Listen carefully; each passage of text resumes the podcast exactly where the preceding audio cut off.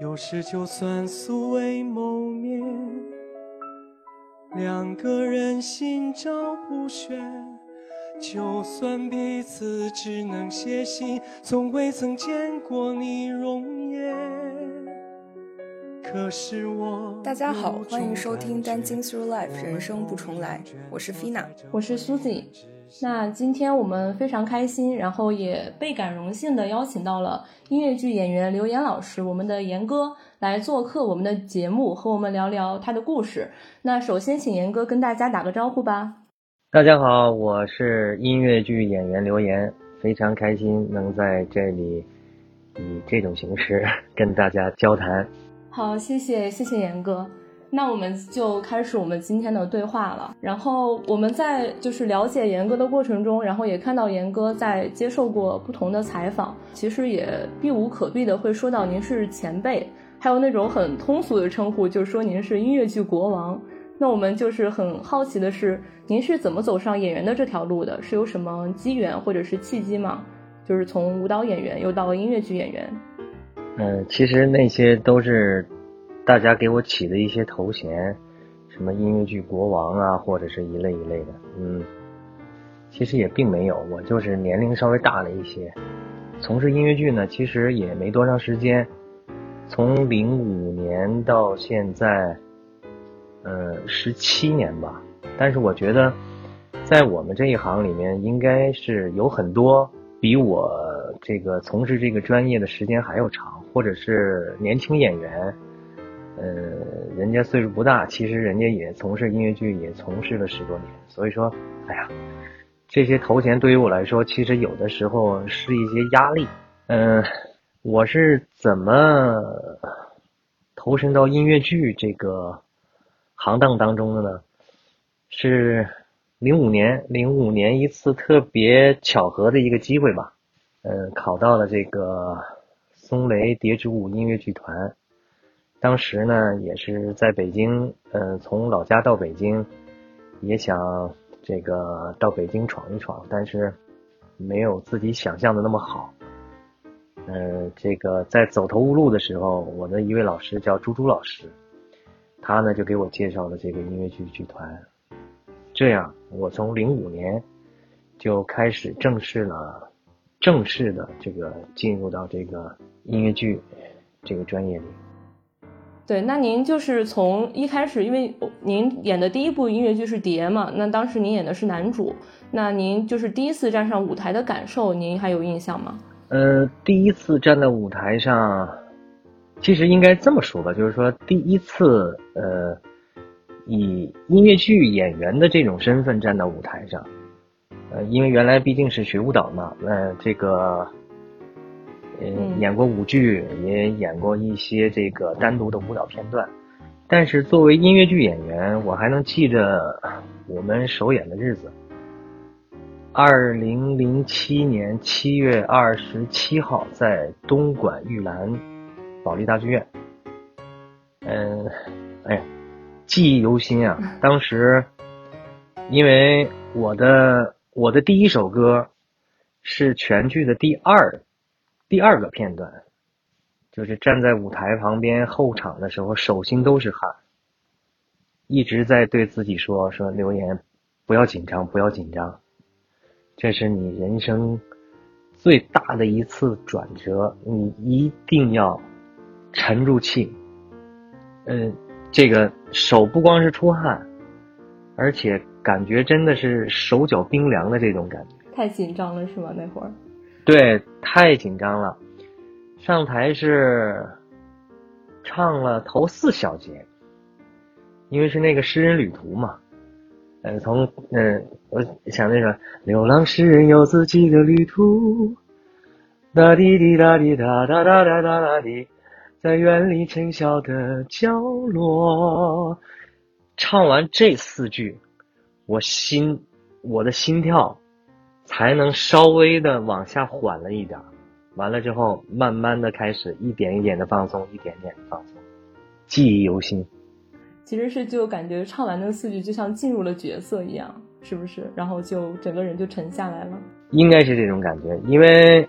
作为演员嘛，作为演员，每一次上场之前，其实都要预先的进入到此时此刻的这个情景当中。你要再走到舞台上再进入的话，就晚了。确实，确实是这样。那那您其实不算是科班出身，就是进入音乐剧演员这个行列。那您就是就是您从蝶之后，然后也是一直演了很多部戏嘛。那您在这个过程当中，您会给自己的表演方式或者说这种表演方法划分某个阶段吗？就是说，可能您一开始演的时候是嗯凭本能演戏，就是可能导演给您的一些指挥啊或者什么的，然后后面您可能自己摸索到或者学习到一些技巧和方法。是这样的，我原来的专业是舞蹈演员出身嘛。嗯，其实。嗯，舞蹈演员也有属于舞蹈演员的表演，但是我觉得所有的表演都是通的，只不过呢，就是作为舞蹈演员在形体方面，嗯，呃，有些时候要去拿捏一下，因为，呃，一个舞剧在舞台上，你不会说一句台词的，它是靠你的肢体去说话，但是音乐剧不是，音乐剧不光要用肢体说话，要用你的台词说话。要用你的声音去说话，你的演唱，所以说在这一方面，嗯，之前就做了很大的调整，因为毕竟不一样嘛，就是很多时候我们都会看到一些这个，就比如说在北舞的时候，你就看到，呃，这个专业学芭蕾的他们的形体是什么样的，学古典舞是什么样的，哎，就是。完完全全，有的时候你从外观，你从这个一些肢体上，你就能看出来这个人是干嘛的。所以说，在这一方面，我进行了很大的调整，为了让观众不看到说这是一个舞蹈演员，这个做什么东西之前都在起范儿的这种感觉。但是，但是是这样，就像您刚才说的似的，嗯，作为演员来说。不仅是要吸取导演给的东西，应该是每一个演员在下面都要去自己去创作这个人物。他们要在下面不断去做功课，不断的去找一些嗯和这个角色相同的一些资料去看。反正我是从一开始一直到现在一直在这么做。那您刚才您说到，就是演员需要去查一些这种自己的资料，或者是，嗯，就是去构建这个人物。那您在每次接到一个新的角色，接到一个新的戏的时候，那您第一件事情会做什么呢？我每接到一个新戏的时候，首先第一点我要去先看这个剧本，看剧本，去找这个人物，还有呢。嗯，看剧本的时候，不光要看自己的这个人物，因为每一个人物在他的对手的身上，也能展现到对你自己本身的人物的一个特性的一个，应该怎么说呢？一个反馈吧，就是对，就是一个一个人物一个人物特征，你不仅是自己要演出来，其实在你对手嗯。演戏的同时，也会反映到你这个人物身上的特征。你也去看一些角色，就是尤其是，呃，跟你有对手戏的角色的台词和他们，嗯，这一段的所表达的东西，其实跟你本身这个角色都是有关联的。这是其一。嗯。其二，在自己的心里。要建造起这个人物的构架，所谓让这个人物有血有肉，那你就要不断的在下面下功课，怎么去丰富这个人物？嗯，再加上后期自己所理解的，再加上导演所理解的，融合起来，嗯，最后就是呈现在舞台上的这个人物。比如说像，呃，《虎门销烟》里的阿忠。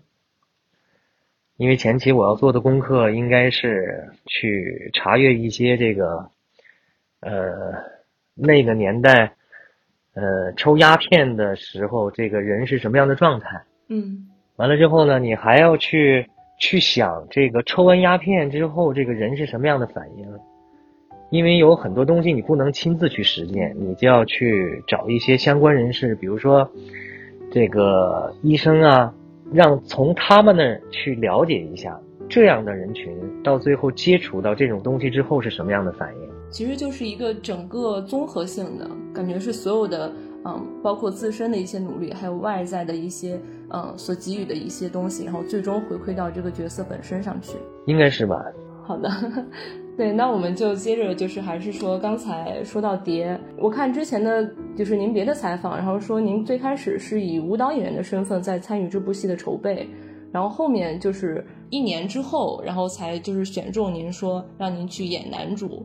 那当时就是那种试戏的场景，您还记得吗？就是怎么我挺好奇的，就是怎么当时就选中了您呢？就是那种那个时候啊，其实是这样的，不是说以舞蹈演员身份来演这部戏，就是。应该叫群演吧，嗯，因为那个时候刚到剧团嘛，刚到剧团，从来也没想过说要演男主啊或者什么的，因为碟里面不有八碟的角色嘛，就想哎呀能应聘上一个这个八碟里面其中的一个角色就非常非常开心了。嗯，当时我们是一个星期一次小的考试，一个月一次大的考试，嗯，而且每一次考试。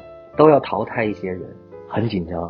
哦，是淘汰制的。对，生怕自己哪一次考试这个发挥不好了，或者怎么样了，离开这个团体。嗯，经过这个一年多的努力吧，最后终于有一次机会，嗯，展现了一下自己的，就是说又能跳又能唱的这个综合素质吧。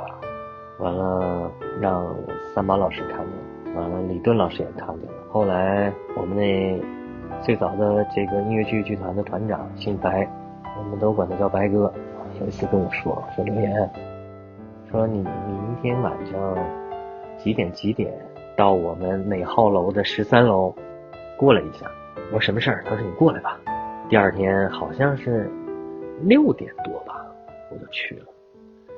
去了一看，三宝老师在里，李顿老师在里，还有其他的几个主创都在里。我说这是怎么回事儿？就这个心里比较忐忑，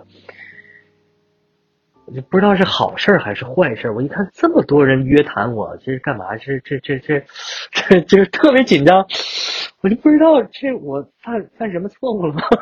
这是真的要把我请出去吗？后来坐到那儿，他们跟我说说这个说这个留言，你别紧张，嗯，这个。跟你说件事儿，这一年多下来呀，我们也看到你不断的成长。这个最终我们决定让你来出演谍剧里的男一号梁山伯。当时我坐在这儿，你知道什么感觉吗？就是就是这个大脑大脑供血不足的那种感觉，就嗡一下就就整个就是人就晕晕的感觉。我就在想，怎么可能？我说怎么可能？天上能掉下来这么大一个馅饼砸到我的头上？那种心情，哎呦天哪！我我觉得真有点像什么？真有点像，不是说一个人中了五百万也好啊，中了多少也好，但是最起码说有中了一个几十万以上的一个这样的一个奖，当时的那种心理。但是但是后来这个三宝老师也跟我说说，嗯，现在定的是你，但未必以后是你。我们还是一样的这样的制度，比如说，谁觉得自己也可以，暂时跟您说，嗯，对，谁觉得自己可以来饰演这个梁山伯的角色，可以还过来考。如果说有人比你再适合的话，那对不起，那你还要倍加的努力，你还得要重新参加考试。我说好，好，好，没问题，没问题，三宝老师，没问题，没问题。这就是当时。我接到这个男一号时的这种情景，毕生难忘。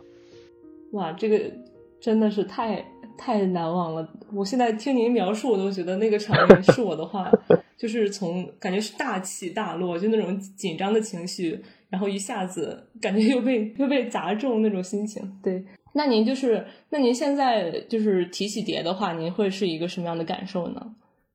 就是现在就是回忆起碟的话。嗯，我现在回忆起蝶，我特别的感谢三毛老师和李伦老师，还有我们，呃，白雪明团长，能给我这么好的一个机会，嗯，呃，让我在排演碟的时候，真的让自己学到了很多很多东西，而且让我受益匪浅的是，当时学到的东西，在现在饰演每一个角色的时候也能用到。嗯，其实是一直受益的过程，是吗？对，是这样的，是这样的。那您就是后面您去演了那个男主男主角之后，就是导演在帮助您进行这个音乐剧演员的训练的时候，有没有让您做过就是比较特殊的一些训练，会让您印象比较深呢？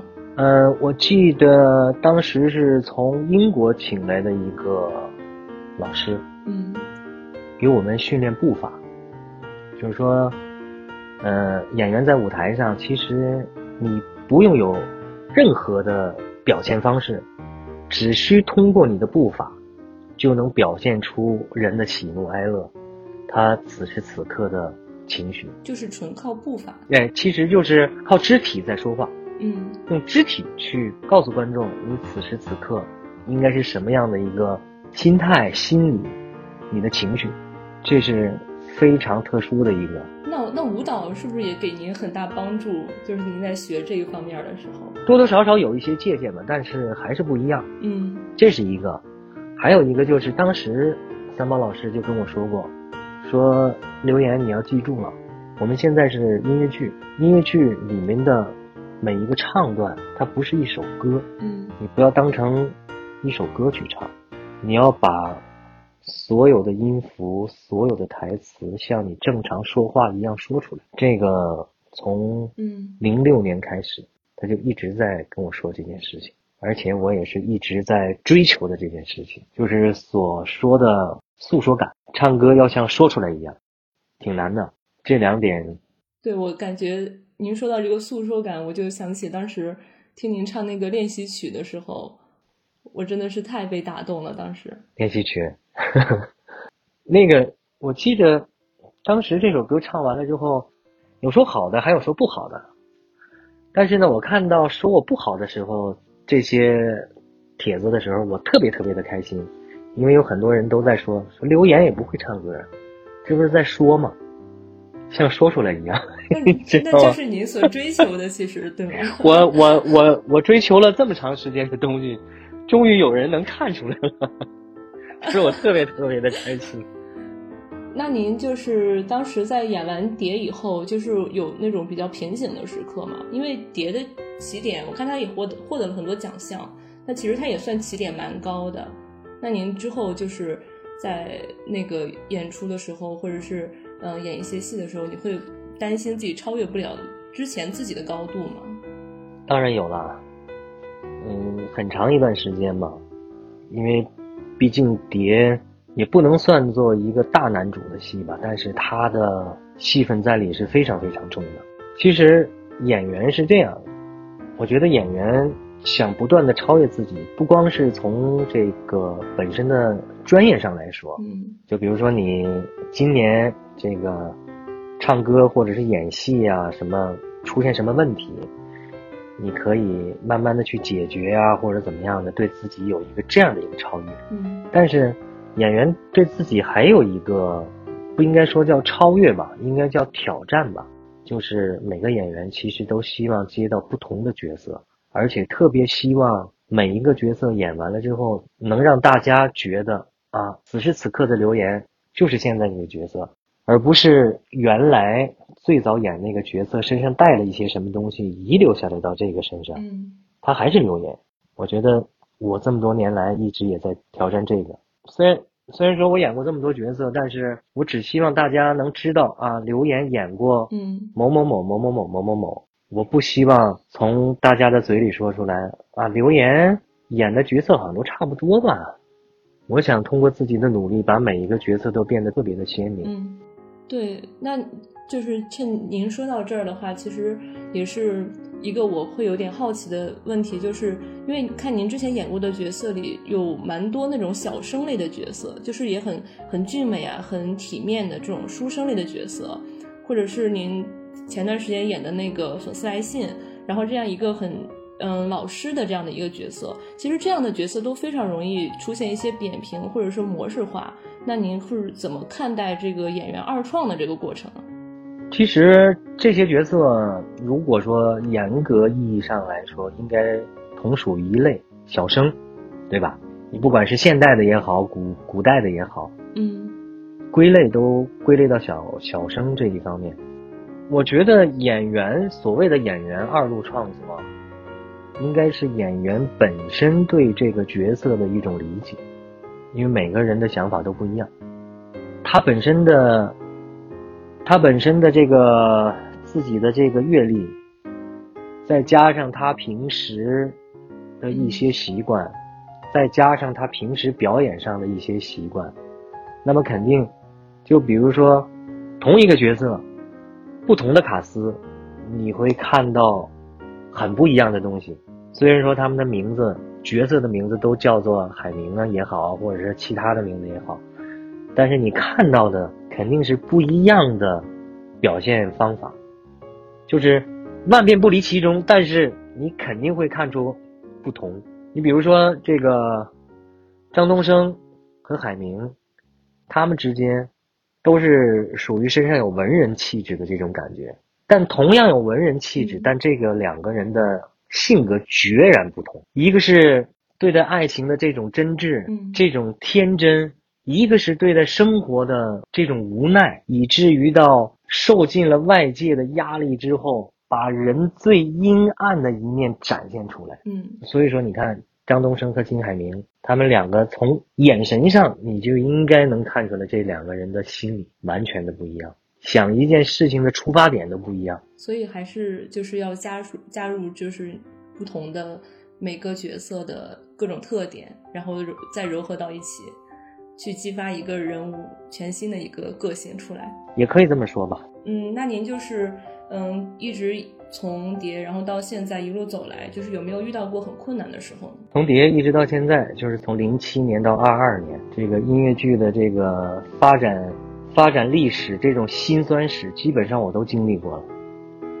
从最早的这个票房惨淡，一直到现在所谓的音乐剧春天，一票难求。天和地的差距。那您就是回想起来，您会觉得走得很难吗？还是说因为是走在路上，所以就也不会察觉到难不难，就绷着心里一股劲儿，这样一直往前走？正因为是走在路上，所以说觉得比较艰辛。但是，嗯，还好自己有一颗强大的信念的这个心，就不管怎么难，我也要坚持的把它走下去。其实表演已经变成您生活中的一部分了，感觉不能说是表演吧。能说是音乐剧已经变成我生活的一部分了。就是原来最早采访我也说过一句话：原来为了生活去选择音乐剧，但是现在生，但是现在音乐剧变成了我的生活。嗯，那您就是会回看自己演过的戏吗？就是那些嗯早比较早期的作品啊什么的。嗯，偶尔有时间的时候会看一下，会看一下自己原来的那些剧目，有的时候就会自己，哎呀。怎么能这么演呢？这这这不应该这么处理。会看的，会看的。呃，现在看之前演的，就会觉得，哎呦，当时怎么回事儿，是吧？对，哎呦，当时怎么回事？怎么没跟导演好好商量一下？这不应该这么处理。哎呀，不太合理，不太合理。对，然后那感觉您其实一直都在演这种比较原创的音乐剧作品，那。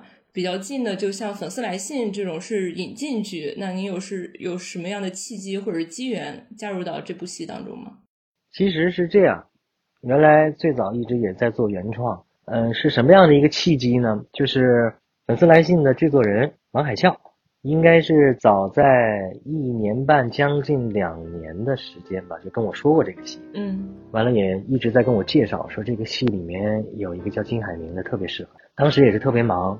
呃，本子啊和这个一些歌曲也给我发过来了，我也没有时间去仔细看。但是就是在去年，去年我过来上海排《隐秘》的时候，有那么一小段时间休息的时候，嗯，我仔细的看了一下这个剧本，之后我就跟海啸说了一下，我说这样吧，我说我把我其他的两个戏我都推掉，我接你们这个粉丝来信，因为这个剧本写的太好了。里面的歌也特别特别的好听，是一个这样的一个契机。其实再说白一些，就是我是因为这个剧本，嗯，才选择了这个韩版的引进剧。嗯，其实一一部音乐剧里面有一个好的剧本是非常非常重要的。所以您其实并不拒绝就是参与引进作品，只是说之前没有遇到一个恰好的契机，然后这一次就是正好本子也很适合您，然后那个契机也非常的那个合适，所以您就加入了这个剧组，是吗？对，对，那您在接戏的时候，您还会考虑到您合作的演员吗？我想这个应该是很多演员都应该考虑的事情，嗯因为遇到一个好的对手，肯定是从他身上能学到很多很多东西。那就是那说到粉丝来信，其实我们也知道，之前像徐君硕跟您是在《深入人心》的时候都是室友。那像这种熟悉的演员朋友排练起来，会有什么不一样的感受吗？也没有什么不一样的感受，就是两个人太熟了。唯一的一个就是要抛开一些东西，我不要把他当成徐军硕，他不要把我当成严哥，这样的话我们就可以愉快的进行排练。有的时候我们在排练的时候也经常在那开玩笑，就比如说那个那段时间导演说那个什么，导演说这个海明到最后摸这个微蓝头的时候，他就说说严哥，说你摸他头的时候，你那个手稍微动一下，别像在摸一个小狗的头一样。我说其实，我说导，我说我们俩原来最早开玩笑的时候，我有的时候说实话，我就愿意把手放在他头上。我说知道了吧，孩子，我们平时就是这样。所以说，在排练的时候，但凡有一些这样的原来经历过的一些事情，想起来，就会干扰到我俩的排练。感觉就是那种剧情跟现实出现了一些重叠。对，有的时候就经常穿越，我们俩就经常穿越。一会儿排着排着说：“哎哥，你这，哎呀，原来咱们俩怎么怎么样，怎么怎么样。”完了，我也在这儿顺着他这个话题就出去了。俩人聊了一会儿，哎呀，我说我说排练排练排练，咱们 跑偏了。跑偏了。对，那那您就是在这部戏里，然后还有一个主演的话就是夏光这个角色。那您跟这两位不同的夏光合作有什么不同的感受吗？呃，应该说每一个夏光都是非常优秀的，在他们身上都有不同的特点。嗯我刚才也说过，就是说每一个人对同样的一个角色都是属于他自己的一个理解。比如说这个郭耀荣，我跟他合作的时候，此时此刻这个夏光，其实他身上的符号其实姓姓郭。那么我跟崔恩尔合作的时候呢，此时此刻的夏光，那他就姓崔，但是他俩都是非常非常优秀的演员，嗯，每一个人都是不一样的。就每一个人都是不一样的。那您就是在这个戏的排练或者演出当中，就是有没有让您印象比较深刻的事情，可以分享一下吗？我印象深刻，最深刻的就是这个，我就觉得海明的戏没有那么重，没有那么累，但是排练排到一半的时候，我就突然感觉到了，我这个海明实在太不好演。首先，他是一个肺结核的一，应该说从一期、二期、三期，他都有不同的反应。首先，你就要找到这个肺结核病人的这种病态的感觉，而且对我挑战最大的就是到后面唱歌之前，一直要不停的咳嗽。嗯，平时正常人要咳嗽的话，对声带都是有损害的。你说在那么强烈的咳嗽之下，我还要去唱歌，这对我就是一个特别特别大的一个挑战。还有就是，呃，海明在身体非常虚弱的时候，有几次摔倒，为了让这个摔倒看着没有那么假，就是感觉他此时此刻身体虚弱的，真是站不住了，真是摔倒在地，而而不是故意做出来的。我记得我有一次在那排练的时候，我就不停的在那找，因为当时那个前面有一个道具是一个箱子代替的，那个箱子是也很大，旁边啊那个都是那种直的角嘛。我每次下去的时候还要把这个箱子碰倒，我就不停的在那摔。我记得有一次恩尔在这跟我说了一句话：“严哥，说你在干嘛呢？”我说怎么了？他说我看你都将近四十分钟，你怎么一会儿摔倒，一会儿坐起来，一会儿摔倒，一会儿坐起来。我说妹妹，我说我现在真的是在想找一下这个海明摔下去的时候是什么样的感觉。比如说前面要有障碍物，我摔下去，我是应该用什么样的姿态去把障碍物碰倒，还是我扶障碍物没有扶住了之后，我摔倒了之后障碍物再倒下？我说我现在在找这个感觉。完他就说说严哥啊，我太佩服你了。后来我排完练回来的时候，我就看我的左手小臂上无数个伤口，还有被磕磕青的地方，但是总觉得创作的这种感觉是特别特别愉悦的，特别愉悦自己的心理，以至于到最后观众看完了之后反馈的时候就说说严哥这种病态演的还可以，当他每一次摔倒的时候。是真的感觉在人弱不禁风，在完全精疲力尽的时候倒下，就一一点看不出来说此时此刻的这个海宁摔下去是为了摔而摔，这么做也是值了。那真的是在寻找那个过程的时候，完全不会注意到自己受伤，等到冷静下来的时候再看，可能才那个时候才会感觉到疼痛，完全感觉不到。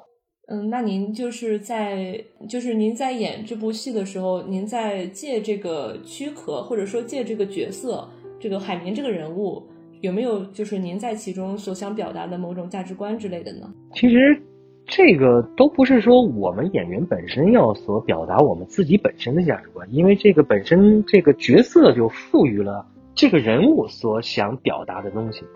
我觉得这个人物其实就是。海明对爱情的一种执着，这种热烈，以致到最后的一种癫狂，是因为他本身相信爱，相信一切美好的事物。从这里面就能想到，其实我们平常人也是应该这样，很多事情想的不要那么复杂，简单一些。人活得越简单，其实越快乐。这是我一直一直以来，其实我就是这么想的。人的欲望不要太多，感觉随缘一点是吗？对，随缘，知足者常乐。那您就是在塑造角色的时候，您会参考观众的反馈吗？观众的反馈有的时候会看，但是不一定说所有的反馈都是对的，还是就是说每个人在看一件事物，他的想法都不一样。那你不可能去满足所有人的要求和所有人的想法，有一些对的，我就会去采纳。因为像那这部戏里，就是海明跟呃这个微兰的那个关系，就是通过写信嘛。然后我看您之前嗯也写，就是采访的时候会说您也很愿意记录生活，就是会写下来很多嗯就是平时一些感想啊或者什么的。那您就是有没有收到过印象比较深的信件，或者说您平时记录生活的时候都会写一些什么内容吗？嗯，我一般都会写。嗯，每一场演出里面，这个哪里出现失误啦，或者是我这一场戏，嗯，演完了之后，突然对这一场戏又有了一种新的感觉和一些新的想法，我一般都会写这样的，有点反思的感觉是吗？就是演出结束之后，对啊，肯定肯定都会有啊。每一场演出结束之后，其实多多少少自己都有一些小遗憾吧，因为。毕竟是现场，不可能说十分完美的呈现给大家，但是也是尽力了。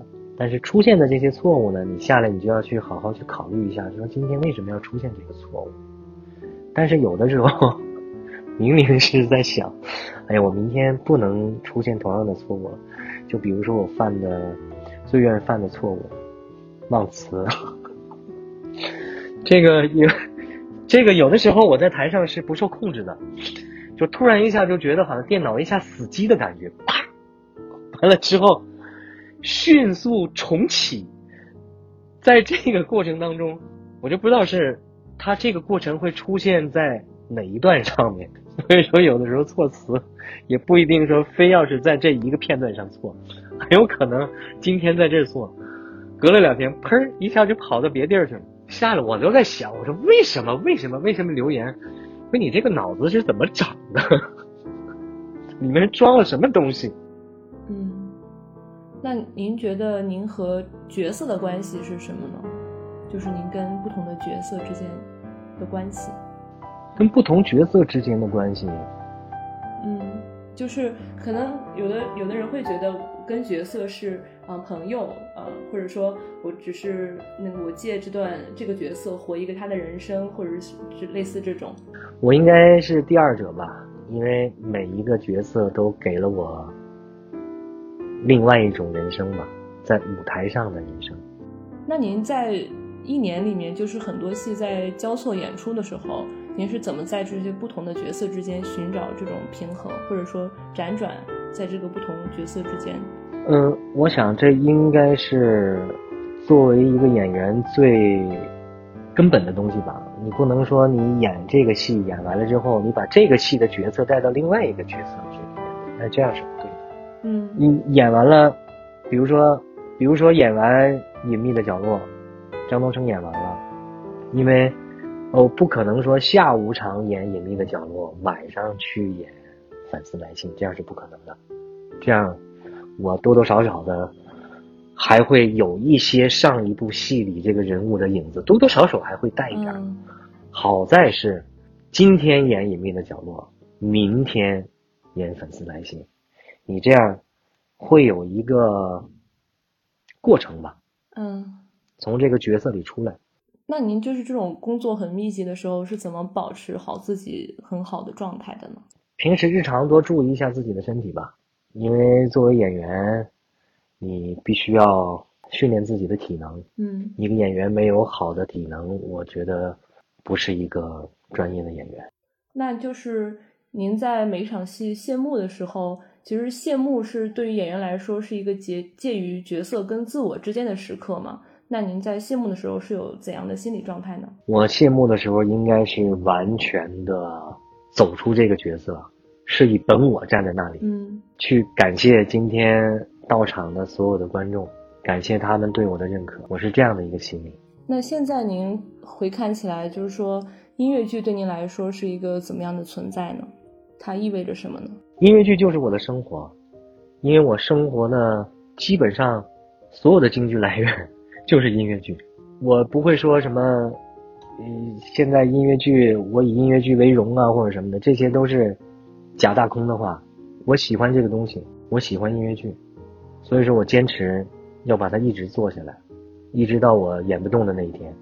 嗯，那您就是对于现在的音乐剧市场是如何看待的呢？嗯，我觉得应该是一种假繁荣现象吧。嗯很多的剧目不断的出现在舞台上，但是我觉得有些太多了，因为一个精品或者一个好的作品，真的是需要时间去打磨的，嗯不是说你花了一个月时间，或者是花了两个月的时间，你就能呈现到舞台上，观众就能去接受。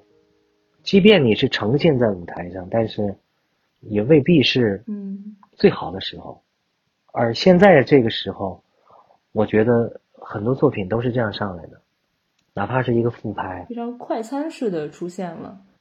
嗯，应该算作是吧。但是没有办法，我们左右不了这个市场的。那就是在您眼中的话，是是有些什么样的条件才能被称名称为一名音乐剧演员呢？因为感觉现在音乐剧演员的门槛似乎变得呃没有从前高了一样，就是在我们、嗯、普通观众看起来，对，有一种好像哎 对，怎么他也是音乐剧演员，他也可以是音乐剧演员，就这种感觉。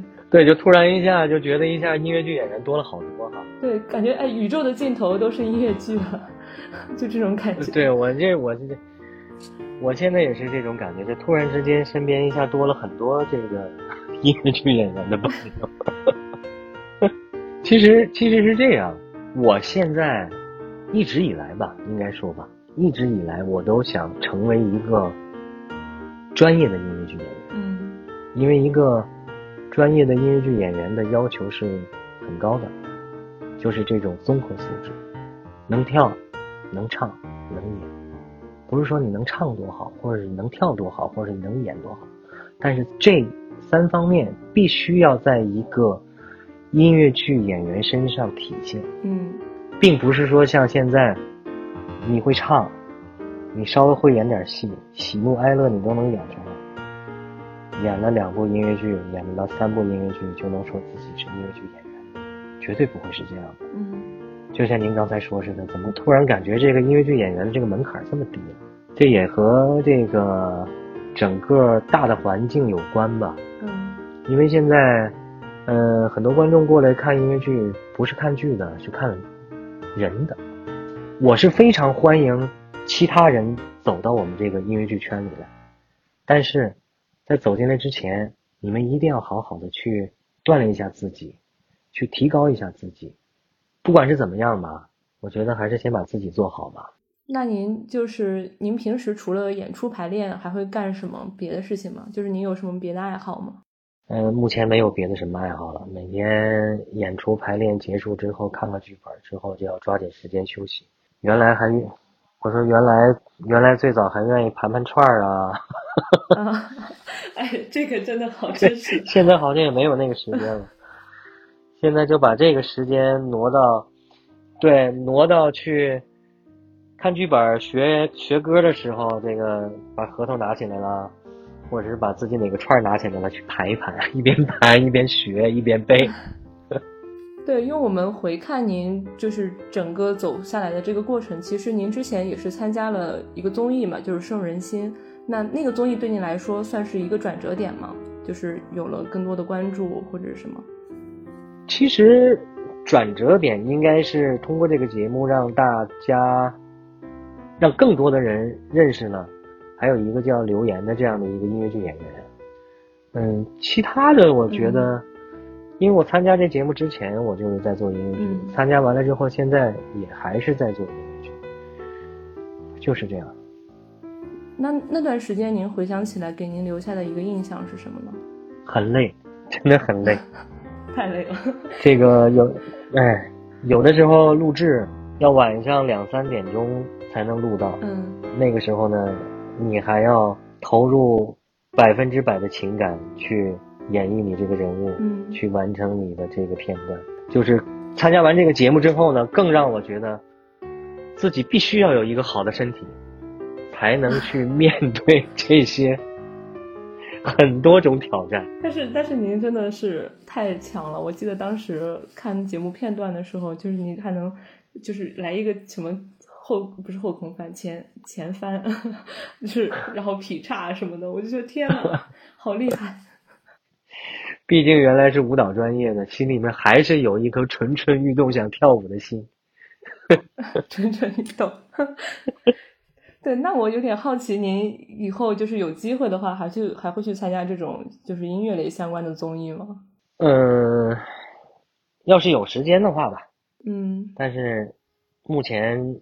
觉得好像是没有没有这种时间了，嗯，因为因为因为现在有很多的戏排都排不过来那，还哪有时间去参加这样的综艺？嗯，确实，对，我看您就是原先您还当过老师，那您就是跟很多不同的后辈相处的时候，就是您会跟他们传授您的经验吗？就可能不一定说我是在教你，而是下意识的跟他们说，哎，这样做可能会更好，或者是什么的。嗯，我是当过八年的舞蹈老师。嗯，当老师的时候，这个我所有的学生都很怕我，因为我 因为我特别严厉，因为最早我的老师对我就特别严厉。嗯，那个时候就总觉得自己有一种传承的这一种身份，就一定要把自己学的东西，一定要毫无保留的去教给我下面这些学生。到后来不当老师了之后，继续做演员。其实那时候当老师的同时，也是在做演员。嗯，只不过就是多了另外一个身份而已。现在跟这些年轻人一起相处，反正我就是从来没把我当做这么大岁数的人。他们也是，他们刚一开始的时候，老是在说什么“哎呀，刘岩老师啊”或者怎么怎么样，怎么怎么样。有有一些我们。不好的地方，刘岩老师，你一定要跟我们说。我说你以后再管我叫刘岩老师的话，我说咱们俩就以后就不要再说了。我说你们以后可以可以管我叫严哥。我说你们要这么叫的话，一下咱们就疏远了这种关系。我说咱们像兄弟姐妹一样多好。我的确就有的时候看他们在上面，就是他们实在是没有办法的情况下，我下来可以按照我自己的理解这种方式方法去跟他们说一下，去跟他们探讨一下。完全没有一种以这个老师或者是长辈的这种身份去跟这些年轻人说你这儿做的不对啊，一定要怎么做怎么做怎么做，没有。对，因为我我最开始我在写那个采访提纲的时候，当时想到这里的时候，其实也是我刚才可能措辞不太好，因为我当时印象很深，在那应该是在节目里，就是您跟那个郑启元老师一块唱的那个。呃，总有一天，那个那个合唱，对那个当时让我印象太深了，因为直接听到就是直接就是哭到不行，对，然后当时想到提纲的时候，本来就是想的是想到那个画面，然后写下了这个问题，可能是我刚才，那您就是稍微浅聊一下，就是这次和就是那个二重唱，当时有没有让您就是有一些感感触之类的？应该。应该是这样，应该当时你看我们也是刚组完队，组完队我进的奇缘这个队，我们俩就一直在说我们俩要唱什么歌，也在那想了好久。后来就想我说咱们不行，再唱一首这个金沙里的歌，总有一天。我觉得这首歌对咱俩的意义都非常大。我说你演过这个戏，我说我在。国内看的第一部音乐剧就是这个，而且咱们俩都是基本上都是属于同代的人吧，也是一种缅怀。而且当时就在想说，我们俩是二重呢，还是要把这个姚贝娜的声音加进去？后来就决定说要把姚贝娜的声音加到里面。应该是真的，真的是一种缅怀，因为毕竟这个圈子里面少了一个这么优秀的一个人，而且也是在一个很有名的音乐剧里面演过这样的一个角色，想用他的声音当做是一种重生吧。来激励我们，来激励我们，一定要把这件事情做好。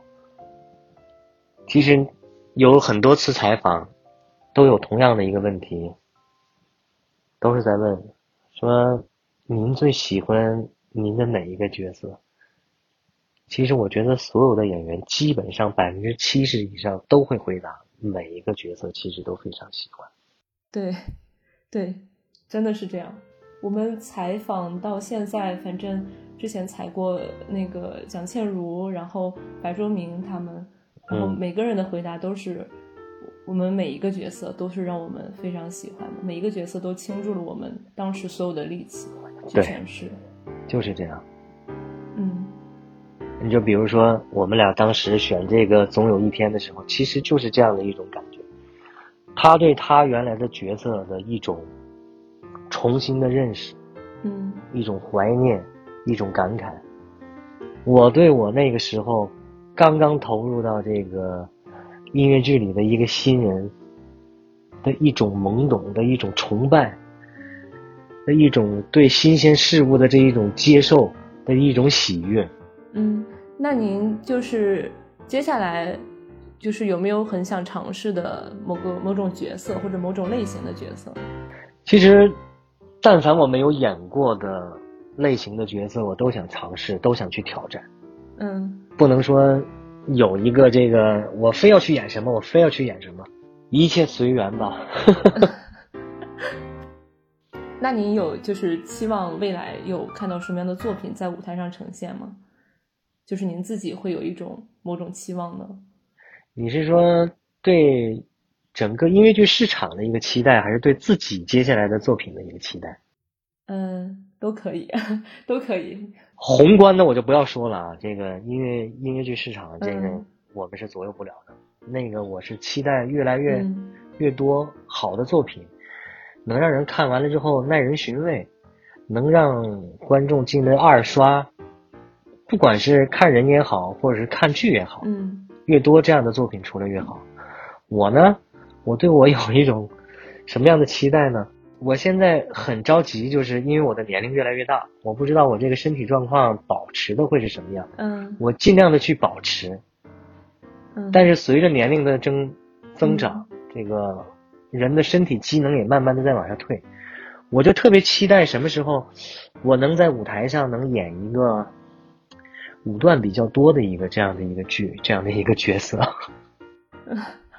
还是想跳，就是那种蠢蠢欲动的心。对，还是想跳。对，虽然说原来最早也有过这样的人物，比如说像嗯《王二长征》，其实我就从头跳到尾。聂小倩、宁采臣，你别看没怎么跳，其实那里面要用你原来所掌握的这个古典舞身上的这些身韵来支撑的这个宁采臣，这是一个。嗯完了还有一个，那个《西厢》里面的张生，其实也是同、同样的一个道理。嗯毕竟原来是学过舞蹈的嘛，还是想接一些这样的题材嘛。嗯，那您就是现在的您是让您就是自己觉得是比较满意的状态吗？我不满意。演员，我觉得演员也应该是活到老学到老吧。永远去不断去求，就是求索的状态是？求知，嗯。求索。